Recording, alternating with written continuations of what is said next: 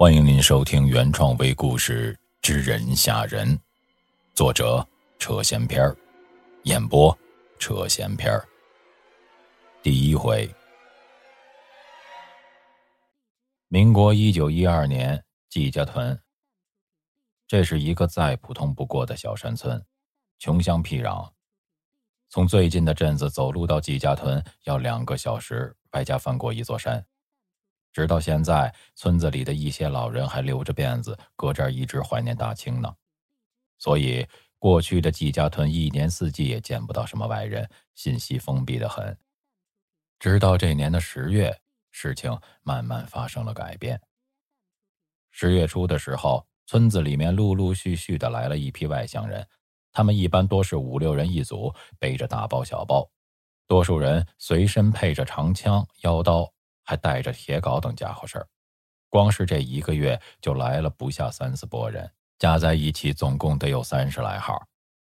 这些人彼此间的话并不多，相互间说话沟通的时候也大多是轻声耳语，看得出明显是为了避免村内的人听到。这帮外乡人全都无一例外的选择了在村外搭帐篷，而不是借宿在村内。更为奇怪的是。这帮人白天不活动，全都闷在帐篷里面待着，你也不知道是睡觉呢，还是干什么呢。总之，只要太阳一落山，这帮人就三三两两的从帐篷里面出来，开始活动。第一件事就是把锅架好，开始煮饭。一般吃的都是大白米饭配猪肉炖粉条子，或者是炒腊肉。每当这帮人起火做饭的时候，那饭香的味道直接就飘进了村子。村子里的老老少少便都围了过来，一起旁观。尤其是村里的孩子们。要知道，虽说一九一二年民国已经建立，但各地的督军以及清朝的封建余孽还未完全消灭干净。新的国民政府没有精力，也没有足够的人手来管理这么大一个国家，这就导致多数地区实际上还是处在局部的战争之中。多数的老百姓连饭都吃不上。就更别提什么猪肉炖粉条了。曾经有些岁数大一点的孩子壮着胆子走到营地里想讨份饭菜，结果都叫这些个外乡人端着枪给轰了出来。自此以后，村里的孩子们只能眼巴巴的望着这些个外乡人碗中的猪肉炖粉条了。吃过饭，这帮人就会穿戴整齐，清点装备，点起火把，朝着案板山进发。案板山坐东朝西，矗立在季家屯的正后方，整个村子背靠案板山。我们都知道，一般的山都会有个尖尖的山顶，但村后身的这座山的山顶却是平平的、扁扁的，所以村里人给取了个名字，就叫案板山，一直沿用至今。这案板山的平山顶，一年四季除了野草，啥也不长。听村里上了年纪的老人说，这平头山太晦气，一般都会叫自家的孩子远离这破山头。话说，自打这些外乡人在夜晚进山后，一到后半夜，住在村里的人们总会时不时听到人的惨叫声，紧接着还会伴随着零星的枪响。那些个惨叫声就跟屠夫杀猪的时候差不多。只不过这些个惨叫声传到人的耳朵里的时候，比猪被杀的时候叫得更绝望。不用说，大家都明白，这些个惨叫声大多来自案板山的深处。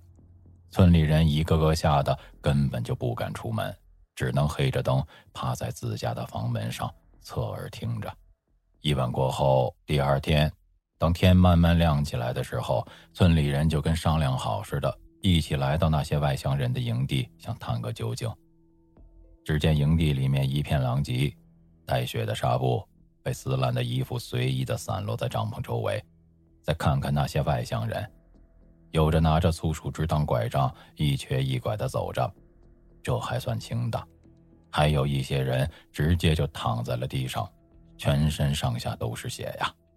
你也看不清到底是从身上哪个地方冒出来的。还有的看样子是已经断了气，被人用担架抬着从案板山的方向陆续走进营地。爹，那那人是不是腿没了？一个孩子躲在大人身后，露出脑袋，拽着他爹的衣角，好奇的问道：“你个娃，给我回家去！你懂个啥？”当爹的说着，顺手扇了那孩子后脑勺一下。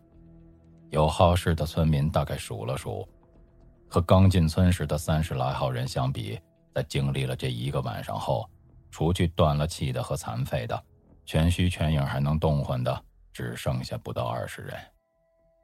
老三，你说这到底是出了什么事儿啊？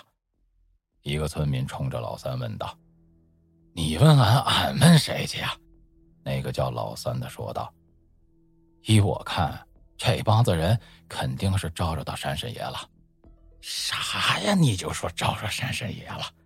你忘了，俺们小时候背着老祖没事的时候就往山上跑，这不到现在也活得好好吗？这这会儿能一样吗？咱小时候有皇上护着，现在呢？谁护着咱？”另一位村民插嘴道。哎，不聊了，不聊了，回家喽！众人你一言我一语，渐渐的从营地周围散去，各回各家。但唯独只有老三留了下来。他蹲在原地，望着眼前这些个外星人，琢磨道：“这案板山能有啥东西，能叫你们这帮人大老远的来俺们村里，甚至还丢了命？难不成是真的招惹了山神爷？还是……”这山里有宝贝，我得进山瞧瞧去。但俺可不跟你们学大晚上的进山，我现在就进山。想到这儿的老三转头就朝家的方向走去，进了屋里，从桌上抓起两个饼子塞进了包袱内，然后出了屋，走到院子，顺手将镰刀别在了后腰上，紧了紧身上的包袱后，就出了大门。